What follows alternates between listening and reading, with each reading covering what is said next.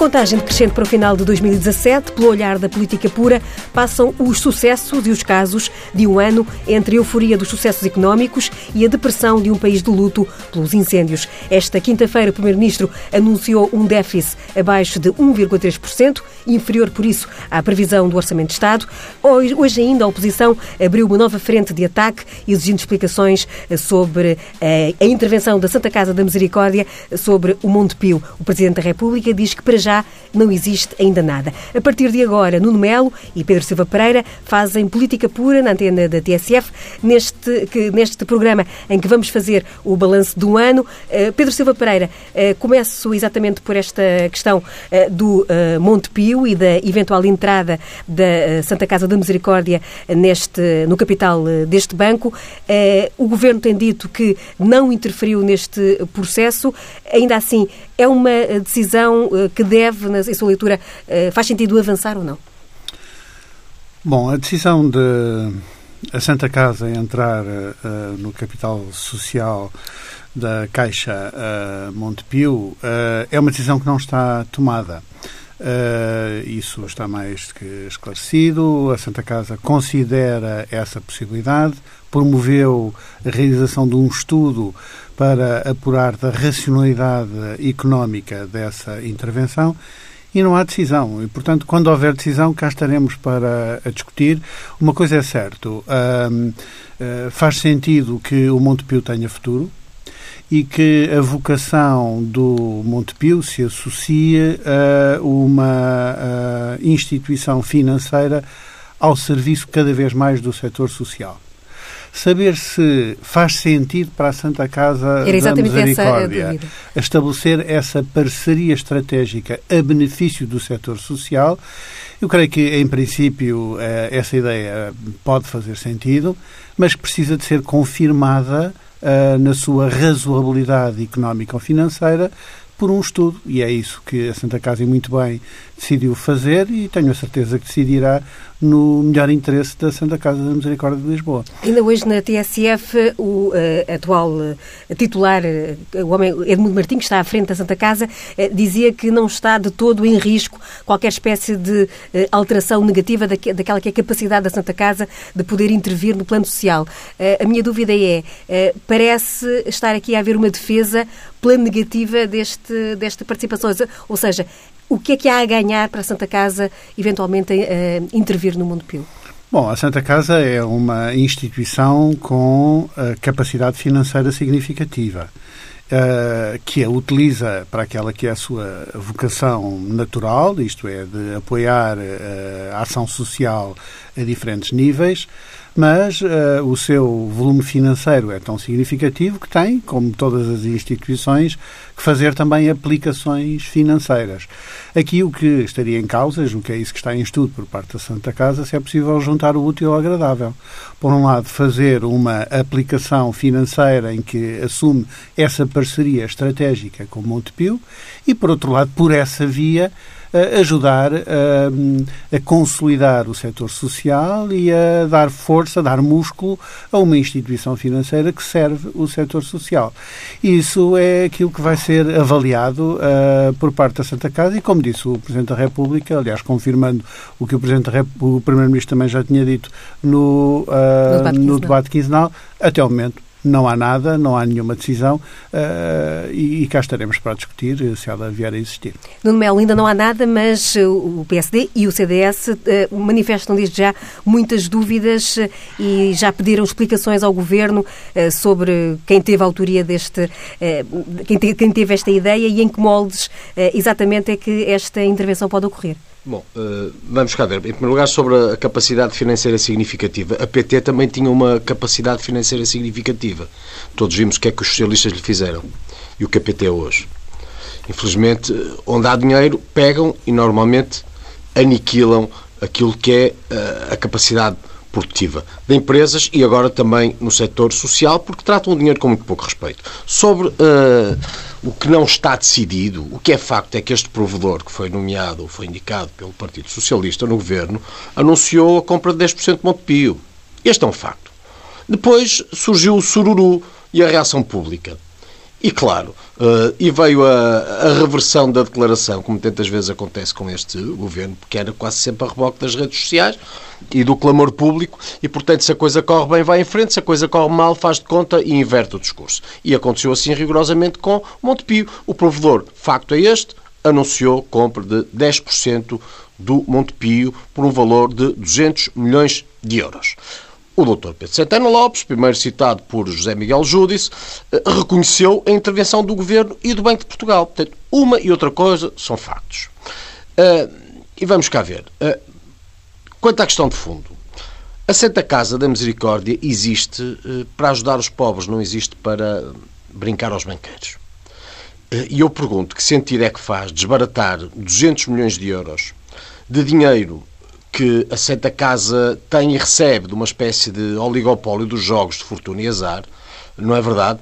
Uh, mas que nos termos da lei é, deve ser utilizado, e é por isso que este financiamento acontece, na ajuda aos mais necessitados, para compra de 10% de um buraco que se chama Montepio. E de resto, eu gostava que alguém nos pudesse explicar como é que se sobreavalia este buraco que se chama Montepio num valor superior ao de BCP e BP juntos.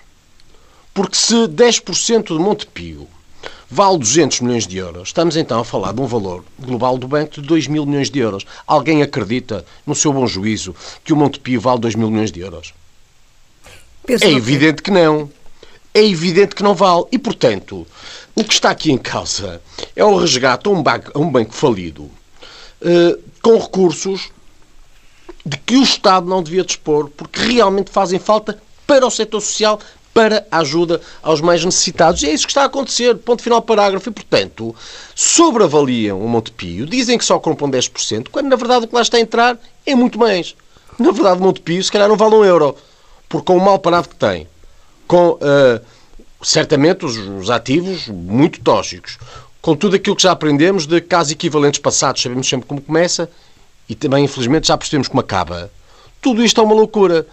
Mas é uma loucura que ao Partido Socialista faz sentido. E o que é importante aqui perceber é a exata dimensão da intervenção do Governo nesta conversa. Porque é evidente que há aqui uma interferência do Governo. É evidente que há aqui uma instrução, ou pelo menos uma pressão, ou uma intenção do Governo no sentido da Caixa Geral de Depósitos, da, da, da perdão, da, da Santa Casa da Misericórdia, embarcar por esta aventura que o é.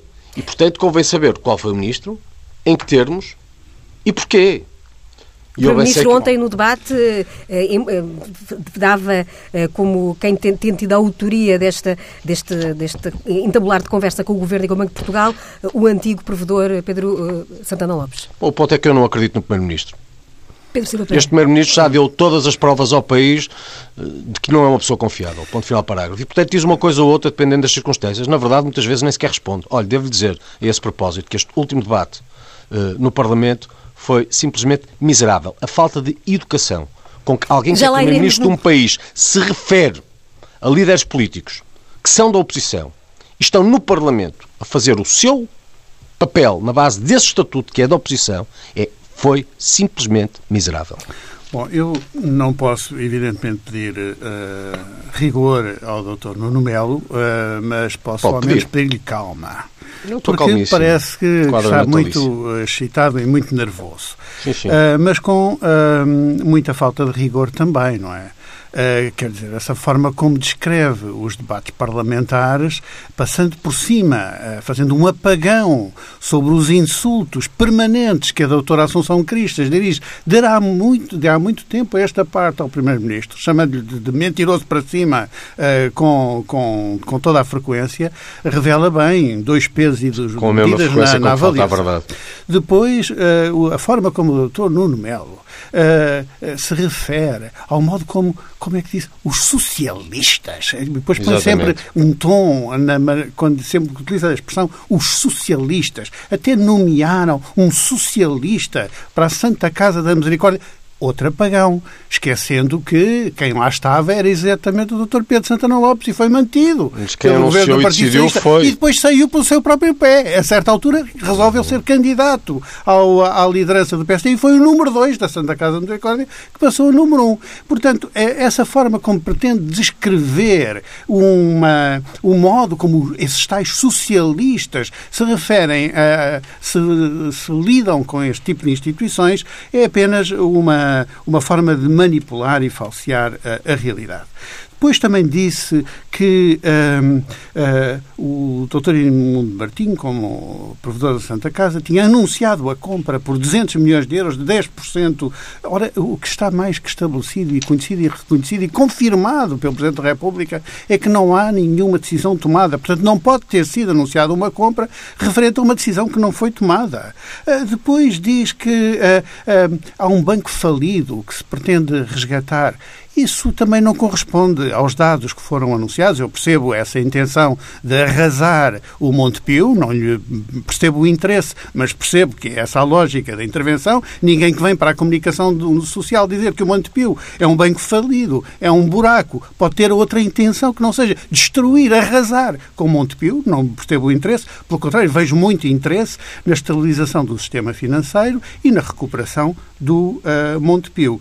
E, portanto, com calma, mas também com rigor na apreciação dos factos, vamos esperar pelo estudo. Há um estudo que nos vai dizer, que vai dizer em primeiro lugar à Santa Casa da Misericórdia se esta operação tem racionalidade financeira, se vale o dinheiro porque lhe pedem que pedem por esses 10%, se valerá menos. E, e, e, na base desse estudo, a Santa Casa da Misericórdia tomará a decisão. E é isto que fará, não para brincar aos banqueiros, não estou a ver que não haja ninguém na liderança da Santa Casa da Misericórdia, como antes o Dr. Santana Lopes, que considerou essa hipótese, certamente não queria, eh, não lhe fugia ao pé para brincar eh, aos banqueiros. O que acontece simplesmente é que, como digo, pode-se tratar de uma iniciativa que permita juntar um, um, o útil ao agradável para a Santa Casa da Misericórdia, isto é, fazer uma aplicação financeira que tem racionalidade económica para a Santa Casa e, por outro lado, cumprir a sua função de, de valorizar e reforçar o setor eh, social em Portugal. Nuno Melo, eh, voltaremos ainda ao debate eh, parlamentar daqui a pouco e à eh, crispação que se tem sentido, sobretudo, entre as bancadas do Governo e do CDS. Vamos então entrar no balanço deste que foi um ano e perguntava ao Pedro Silva Pereira se neste ano o Governo conseguiu mais e falhou no menos, ou seja, conseguiu acertar onde muitos eh, previam algum fracasso nas metas económicas, ultrapassando até uh, o que era pedido, mas depois se houve alguma falha uh, em áreas como a comunicação, por exemplo.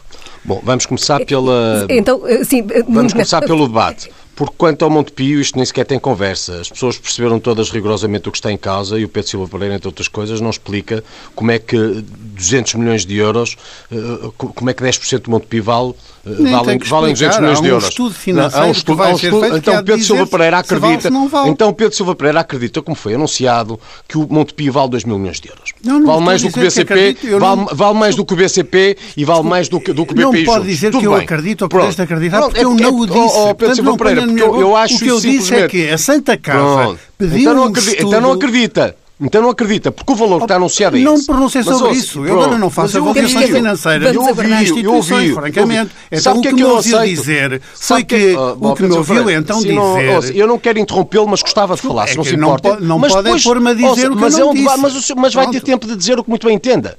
Eu estou a dizer o que eu entendo. Pronto. Então, o que eu entendo é o, o que eu entendo. 200, 200 milhões de euros por 10% de Montepio equivale a um valor de 2 mil milhões de euros. Que, obviamente, o Montepio não vale.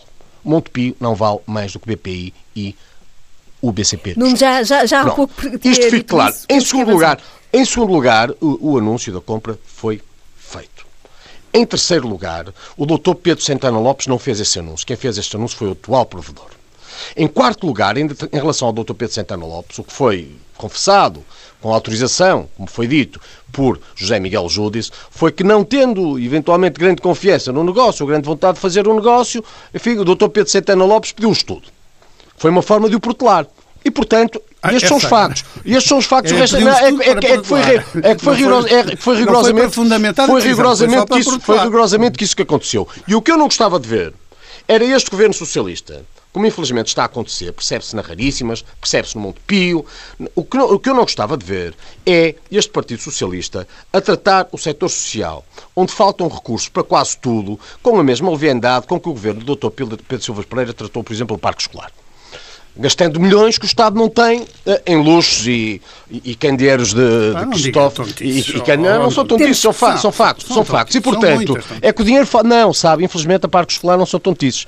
São Não, milhões. são escolas. São milhões São que os senhores escolas gastaram. São, são escolas. Exatamente. onde Temos que Exatamente. Nuno. E onde têm melhores Exatamente. resultados. São, são, É escolas com, são escolas com candeeiros de, de, de, de- Não enfim, com, são, com candeeiros não de, de arquitetos são- de referência, pagos os a peso de ouro, melhores sabe? Nas escolas aprende-se. Nas escolas aprende-se, sabe? Não se vive de luxo. Os socialistas gostam muito de viver com luxo. Enfim, regressemos- particularmente o seu anterior governo era muito dado a luxo.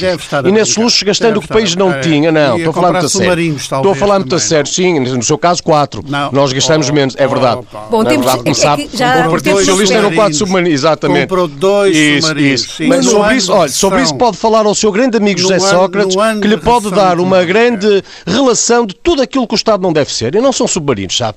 É muito mais. E se quer entrar por aí, entramos por aí. Mas eu Não posso quero lhe dar muitas páginas, muitas páginas de uma Melo atuação é do não Ministério Público, onde também o citam assim, onde também o citam assim, Ah, sabe? assim Eu não posso é lhe dar muitas páginas, pois não. Então não vá por aí. Nuno, Não deixe lá os submarinos em casa. Vamos recentrar só o Ah. debate. Quanto à, É só quanto à discussão. É Bom, pode é a pô, muito bem. pode à conversa, os Quanto, não. quanto, a, podem, é as podem, suas regras do jogo. Podem, mas eu não, não compro as Podem regras ir, podem ir os submarinos, pode, podem tudo. da minha parte, podem ir infelizmente o tudo o tempo que não, quiser. não espera por nós. Temos que avançar quiser. mesmo para o Bom, segundo tema, que aliás quanto, já tínhamos quanto ao facto, quanto ao debate parlamentar, é evidente que o Primeiro-Ministro não se pode dirigir a que quem seja parlamentar não era o nos tema. termos. É, é. Foi Sim. tema e foi pergunta, Pois. peço desculpa. Pois não, não, eu já tínhamos ultrapassado, vamos daqui a pouco eh, voltar Foi à tema, atenção, foi mas tema. agora Bom. estávamos na questão do balanço do ano e até que ponto E é que o quanto ao balanço do ano, para mim é muito fácil, o que era difícil. eh, No que depende de si e, toca, basicamente, este, este governo faz, eh, faz asneira e mostra que, mostra que é, é fraquinho. Eh, e com a mesma facilidade faz seus os créditos que são, que são alheios. Vamos cá ver. A economia europeia, europeia cresce, leva, obviamente, a economia nacional de arrasto, o país exporta mais, o mérito é da iniciativa privada. O anterior governo fez o trabalho difícil, as reformas estruturais, concluiu com sucesso um programa de ajustamento, pôs fim à troika e, eh, obviamente, que quem está a beneficiar de tudo isto neste momento é o atual governo, porque, vamos cá ver, esta conversa da devolução dos rendimentos à família é mesmo isso. É Mas não encontra conversa. nenhum mérito na. No que depende de si, e no que depende de si, no que depende de si, eh, o governo socialista também mostra eh, basicamente, basicamente o, que, o que vale. Olha, desaparecem armas dos quartéis. O Estado falha miseravelmente no combate aos incêndios e quando no Parlamento Europeu se discute o novo, o novo, o novo mecanismo europeu de proteção civil, o Primeiro-Ministro desde Bruxelas lá diz, lá, lá diz, enfim, à Europa que 2017 foi um ano particularmente saboroso. Particularmente note-se.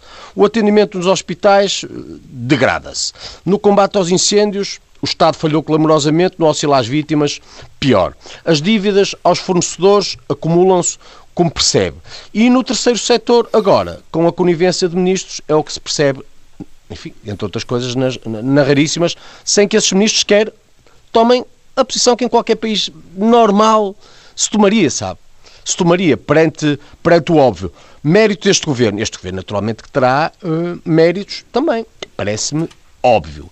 Tem eh, a capacidade de, avaliando bem uma mudança da conjuntura económica e financeira, desde logo europeia, eh, onde pode, enfim, fazer cessar medidas restritivas que eram, em certa medida, também imposição da, eh, da Troika, não é verdade? E aqui ou ali faz cessar essas medidas, mas não invalida o resto, porque depois cativa em excesso, não paga, aumenta impostos indiretos e, portanto, obviamente que este governo tem ainda um estado de graça significativo, mas tem-no na base desse mérito que, essa é obviamente a minha opinião, não será de Pedro Silva Pereira, não será do Partido Socialista, num mérito que não é seu, é um mérito que é essencialmente dos outros, porque naquilo que dependeu de si, do que tutela, as coisas realmente correram mal. Correram mal em tanques, correram mal nos incêndios, correm mal nos hospitais, correm mal nas cativações, correm mal onde, vamos, onde de si, corre mal no setor social. Isso parece mais ou menos evidente. Pedro Silva Pereira, não concorda? Bem, eu acho que o nível de irritação do Dr. Nuno Melo com o ano de 2017 prova bem como ele correu bem uh, para o país e para o governo, não é? E, portanto, mal necessariamente para a, a oposição. Nós estamos a falar, é, é evidente que num ano, quando falamos de um ano para um país, para uma instituição, para uma família, para uma pessoa, ninguém olha para um ano e, e diz que só ocorreram, ocorreram coisas boas ou que só ocorreram coisas más. Hum, evidentemente que um ano tem de tudo. Ora, acontece que este ano foi o melhor ano, o melhor ano desde o início do século, o melhor ano em termos económicos para o país. Uh, isto significa que nós crescemos 2,6% este ano, acima da média da zona euro. E, portanto, não foi apenas o crescimento da zona euro que nos trouxe até este crescimento económico. Não. A zona euro cresceu 2,2%, nós crescemos acima 2,6%. Portanto, estamos até a convergir com os níveis de, de crescimento na Europa. Este crescimento económico permitiu coisas como a redução do desemprego. Quando este governo chegou, estava em 12,2, agora está em 8,5. Criação de emprego. Desde que este governo chegou, foram criados 211 mil empregos em termos líquidos, segundo os dados mensais do INE. Menos pobreza. Um, o desemprego, a pobreza agora foram conhecidos os números, 18,3%, um, é um 19% ao tempo do governo uh, anterior. Na frente das contas públicas, a mesma coisa. O déficit anunciado uh, hoje para este ano de uh, abaixo até de 1,3%, dívida a, a, baixar, que era a dívida bruta para 126, que era a dívida líquida para 119, sanções que eram a, ameaças por o incumprimento dos déficits pelo governo anterior, a Comissão Europeia dispensou Portugal dessas sanções, saímos do procedimento de déficit excessivo, um, o, presidente, o Ministro das Finanças é eleito Presidente do Eurogrupo, o rating sobe, saímos do lixo, uh, os juros baixam, ficam abaixo do, dos níveis da Itália e, portanto, é um bocadinho complicado uh, elevar a sério esta teoria do Dr. Nuno Melo de que estas coisas todas acontecem na política económica por sorte, por acaso da conjuntura internacional ou por efeito do, do, do Dr. Passos Coelho e do Dr. Portas quando estavam no governo. Realmente ninguém acredita nisso. Pelo contrário, este governo enfrentou um país que estava sob ameaça de sanções porque o governo anterior tinha agravado o déficit estrutural e a verdade é que conseguiu resultados que impressionaram toda a gente a ponto do nosso Ministro das Finanças ser eleito Presidente do Eurogrupo. Essa é que é a verdade. Portanto, um melhor ano económico que já tivemos desde o início do século. Depois, um ambiente político de maior estabilidade, de descrispação, de cooperação institucional entre o Governo e o Presidente e da República. E deixe-me lembrar que ainda hoje o Presidente eh, disse que hum, a solidariedade entre Presidente e Governo correu bem e que o povo está a gostar desse, eh, desse desanuviar está, de penso que sim, e, acho, e, e aliás acho que esta experiência governativa teve também uma outra vantagem política, que foi a valorização do Parlamento. Hoje os indicadores uh, que eram declinantes sobre a popularidade do Parlamento tornaram-se uh, positivos. Eu creio que isso também é um, um sinal de que o ambiente político foi positivo. E depois também a imagem do país. Quer dizer, este foi o ano em que Portugal viu um português ser eleito para secretário-geral das Nações Unidas. Portanto, o prestígio do país, eh, eh, que foi, aliás, confirmado por essa eleição de Mário Centeno para o Eurogrupo, depois também pela subida do rating, mas também a imagem do país que é projetada pelo aumento do turismo, pela Web Summit, isso significa que Portugal teve globalmente um ano que foi um ano positivo, um ano bom, como há muito tempo não tínhamos e como há muito tempo os portugueses ansiavam. É claro que, como digo, em todo. Uh, Por isso é que eu eh, perguntava ao povo falamos se o país um, conseguiu mais um e não ano, conseguiu menos. Houve com certeza coisas que, que não correram bem, entre as quais, à cabeça de todas, a tragédia dos incêndios. Uma catástrofe para a qual não pode haver nem explicações nem soluções uh, simplistas, uh, mas que de facto aconteceu e que fica registada nos, nos eventos deste ano e não, ninguém pode fazer um balanço do ano de 2017 sem registar esse facto trágico que, foram, foram, que foi a realidade dos incêndios. Uh, registremos então também que uh, elas permitiram, essas catástrofes que, que assolaram o país, uma resposta solidária da comunidade nacional, e que acho que estivemos à altura das circunstâncias para dar a resposta de que uh, o país precisa. Agora, essa visão do ano de 2017 que aqui o doutor Nuno Melo nos, nos, trouxe, que era onde o governo meteu a mão, fez a geneira, e aquilo que correu bem foi ainda o obra do, do doutor Passos Coelho, que Deus tem, francamente, não parece ser convincente para ninguém. Antes de regressar a Nuno Melo, eh, já, já regresso Deus ainda não pergunto tem. só, eh, Pedro Silva Pereira... Tem, tem em grande consideração. Tendo em conta a sua eh, as suas anteriores eh, funções como uh, coordenador político até da, da ação executiva, se pergunta, referiu o caso dos incêndios, se esse episódio dos incêndios marcou, de certa forma, uh, um, o início de um, um período menos feliz em termos de comunicação por parte do Governo. Digo isto por, devido aos vários casos, como são conhecidos mediaticamente, uh, em que pareceu que um dos atributos que era reconhecido António Costa de, em termos de de capacidade política, eh, pareceu haver algum, alguma falta, pelo menos, de, de, de, algumas falhas na forma como foi comunicando. Sim, eu acho que houve algumas situações em que uh, a capacidade de comunicação política do governo esteve aquém daquilo que as circunstâncias exigiriam. Um, agora, ah, não parto daí para legitimar uh, toda a doutrina dos casos, não é? Como se eles todos significassem a mesma coisa uh, e como se, uh, agora, mencionando o título de um determinado caso, isso significasse a confirmação das doutrinas da oposição a propósito daquilo que aconteceu. Enfim, fala-se de, de, tanques, não é? Bom, tanques e Farmed, pois, mas, agora enfim, mais o caso das raríssimas, embora não noutra, Bom, mas noutra, noutra, noutra, noutra, noutra dimensão. Noutra dimensão. É, é, isso, é que os títulos, os títulos não dizem tudo, não é? Os títulos não dizem tudo. A propósito de alguns desses casos, a capacidade de comunicação do governo poderia Mesmo ter sido incêndios. Uh, melhor, uh, mas não, aí não foi tanto, penso eu, um problema de comunicação, não é? Uh, agora, Uh, agora, isso não significa validar a leitura que muitas vezes se pretendeu fazer a propósito de cada um desses casos, fosse de tanques, fosse do Panteão, passando por cima de que, no caso de tanques, a responsabilidade pela vigilância dos paióis não é certamente uma tarefa de nenhum membro do governo e, por outro lado, enfim, no caso do, do Panteão também, eu acho que a questão nem tem a dimensão para poder uh, figurar no, no balanço do ano uh, a consumir-nos demasiado tempo e demasiada atenção. Nuno Melo, estava aí... Bom, eu perguntava se, se a vigilância da Ponte entre os Rios era tarefa do, do Ministro Jorge Coelho. É evidente que não era. E o Ministro demitiu-se. Não, mas não se chama, há uma, há uma coisa que se chama, há uma, há uma coisa que se chama, há uma coisa, enfim, que se chama, chamava-se. E, e chama-se ainda entre governantes tem uma certa perspectiva, enfim, que hoje manifestamente não vigora da, do exercício da, da tutela, enfim, eh, havia responsabilidade política.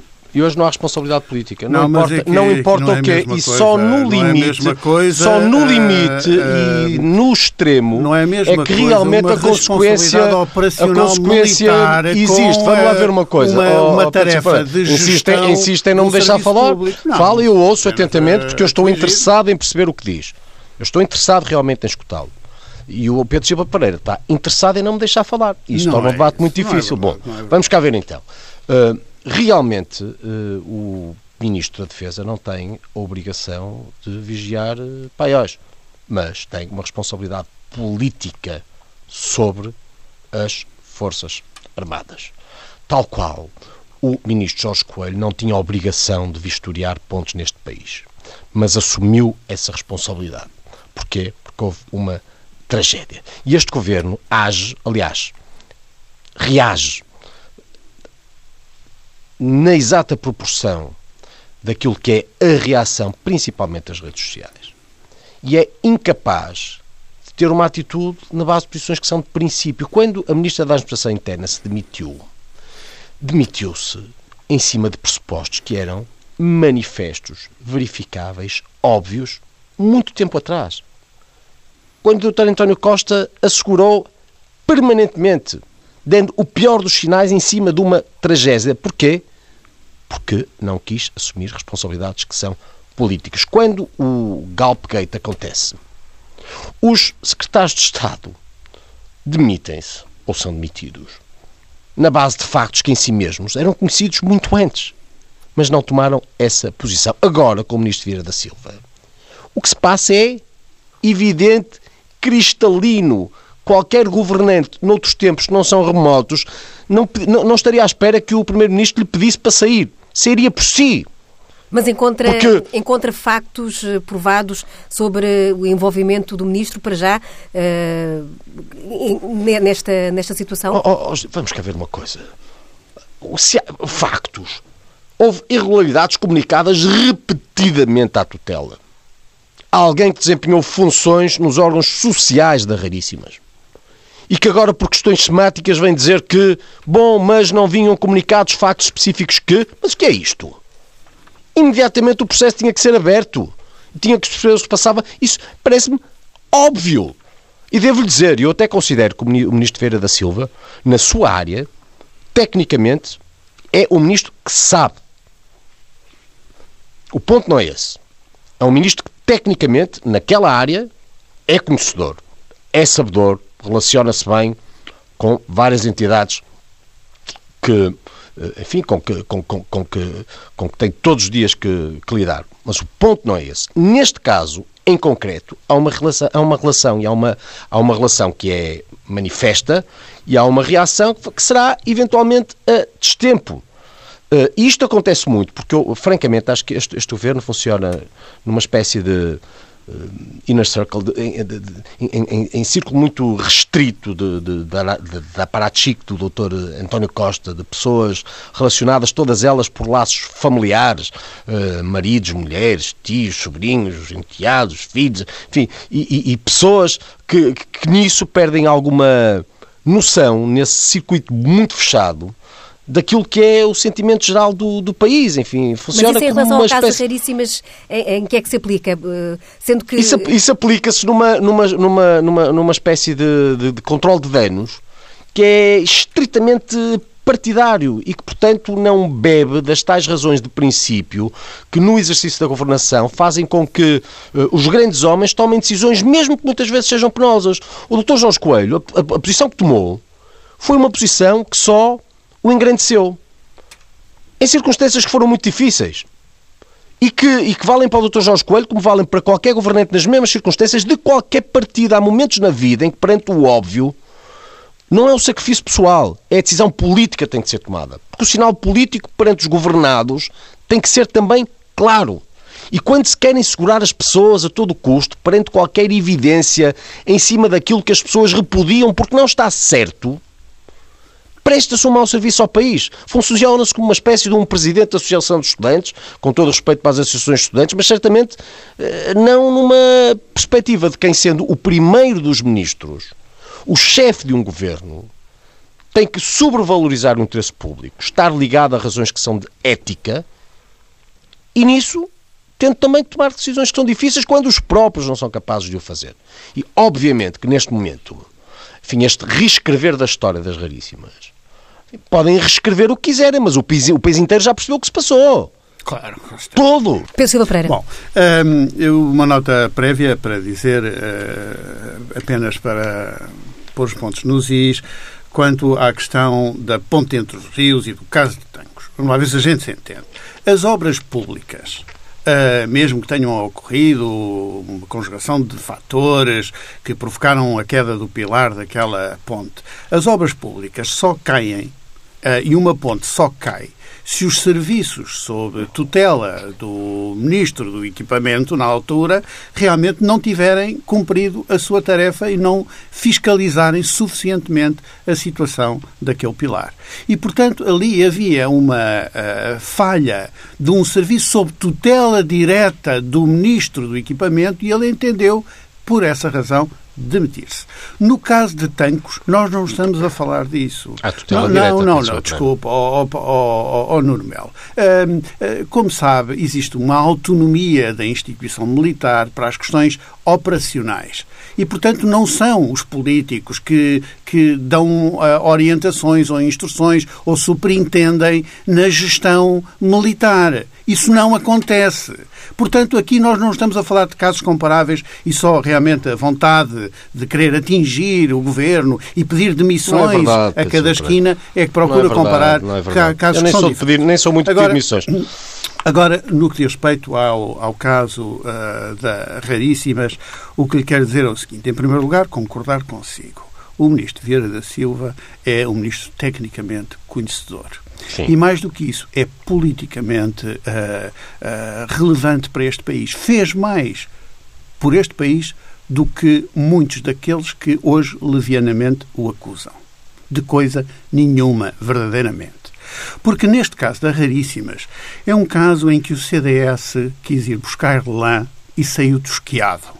Porque verdadeiramente a acusação que estava feita é era a acusação de que o ministro Vieira da Silva, eh, como ministro da Segurança Social, porque tinha tido uma relação anterior com aquela instituição, no elevadíssimo posto de vice-presidente da Assembleia Geral. Toda a gente sabe o que é um vice-presidente de uma Assembleia Geral. É aquele senhor que costuma estar ao lado do presidente e que toma nota dos pedidos de palavra nas reuniões das Assembleias de Sócios.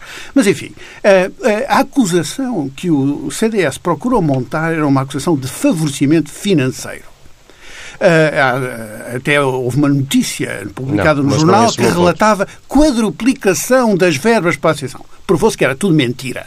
E o que se provou no Parlamento é que uh, a atribuição das camas de unidades de cuidados continuados, que explicam boa parte do financiamento da instituição, tinham sido atribuídos, veja lá, pelo governo do PST-CDS e, em particular, até pelo uh, ministro da, da Segurança Social, Dr. Pedro Mota Soares, e pelo presidente do Instituto da Segurança Social, também uma dirigente do CDS. Uh, portanto, uh, falso. Nenhum favorecimento financeiro à instituição.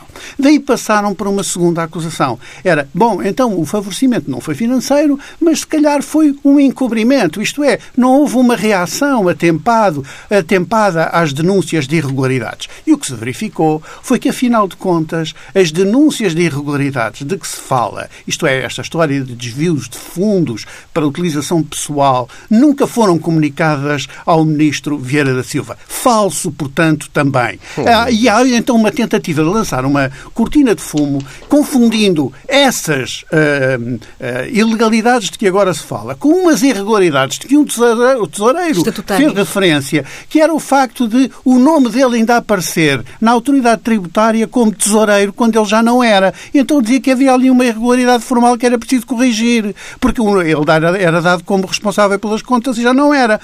E, portanto, não façamos confusões essas irregularidades de que se fala não têm nada a ver com o assunto que hoje motiva uh, a investigação do Ministério Público em relação à ação da anterior Presidente. Esse é um caso que deve ser investigado, com certeza que sim, que essas suspeitas são graves e devem ser inteiramente apuradas. Assim que o Ministro Vieira da Silva teve conhecimento delas, participou a quem de direito, participou ao Ministério Público e a investigação está em curso.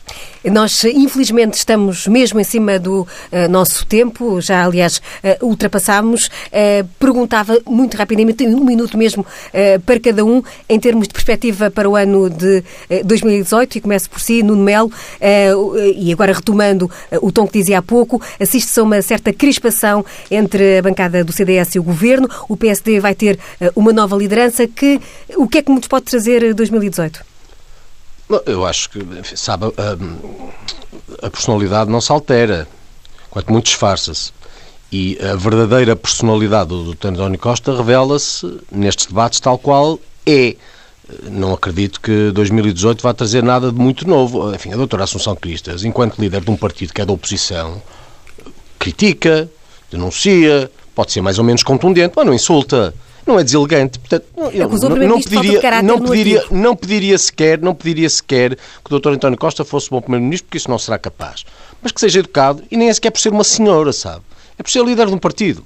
Porque aquela coisinha de dizer porque o CDS vale não sei quantos e os deputados que tem é porque vai com o PSD. Isso é tão miserável. Comentar a vida interna dos outros partidos. Que valia tanto como dizer, olha, o doutor António Costa, eh, olha, é primeiro-ministro e, e, perdeu as eleições. E é primeiro-ministro depois de ter dito que o doutor António José Seguro tinha ganho por pouquinho. O doutor António José Seguro ganhou, ele perdeu. Há tanta coisa, ou seja, usando o mesmo argumentário, do mesmo Sim, mas tipo perspectivando de... agora 2018. E, portanto, eu acho que não vai mudar, acho que não vai mudar uh, grande coisa. Enfim, a tendência económica e financeira europeia e internacional vai uh, continuar e nisso, desse ponto de vista, não, eventualmente o país continuará a ter bom, boas notícias. Acho naquilo que depende do Governo, o Governo, enfim, o Governo, infelizmente, tem na tutela alguns ministros e secretários de Estado que não são particularmente brilhantes e é raro o setor onde não surjam incidentes todos os dias. Naquilo que não depende do Governo, volto a insistir. Os resultados são bons, mas não depende do Governo. No entanto, o Dr. António Costa beneficia de tudo aquilo que os outros fizeram e de tudo aquilo que não depende de si. Fizeram no outro Governo, muito embora,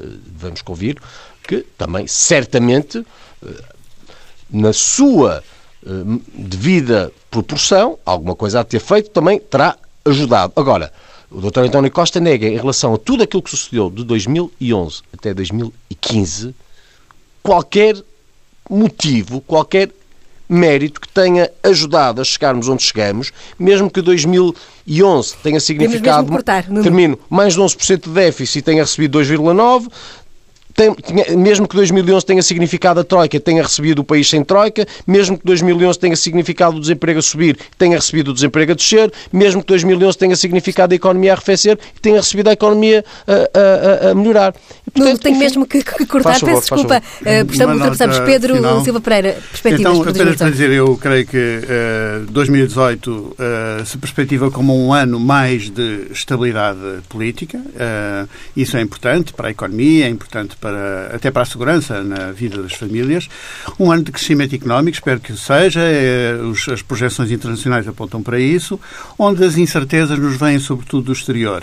Uh, vêm-nos desse presidente americano que é uma uh, incógnita permanente uh, e vêm também das questões relativas ao futuro da Europa. Da Coreia do Norte também. Da, da, da, do euro, das questões relativas ao Brexit têm que ser anunciadas negociadas eh, e, portanto, vamos ver como é que eh, se desenvolvem esses fatores internacionais que também determinam o nosso futuro. E o que espero é que possamos aproveitar agora esta quadra natalícia para regressar com mais tranquilidade. E, e, isso espero que uh, seja válido para todos, incluindo ali para o Dr. Nuno Melo. São os votos de Pedro Silva Pereira, Nuno Melo, assim se fez política pura. Eh, do outro eu lado, devolvo, sim. E, eu devolvo e, enfim, retribuo o desejo uh, a si, ao Pedro Silva Pereira, aos ouvintes, um Feliz Natal, como é evidente. Muito obrigado, Feliz Natal também. E Feliz Natal também para o João Félix Pereira e para o Joaquim Dias, que estiveram do outro lado do vidro, do vidro nesta edição do Política Pública. Com grande competência. Que regressa em 2018.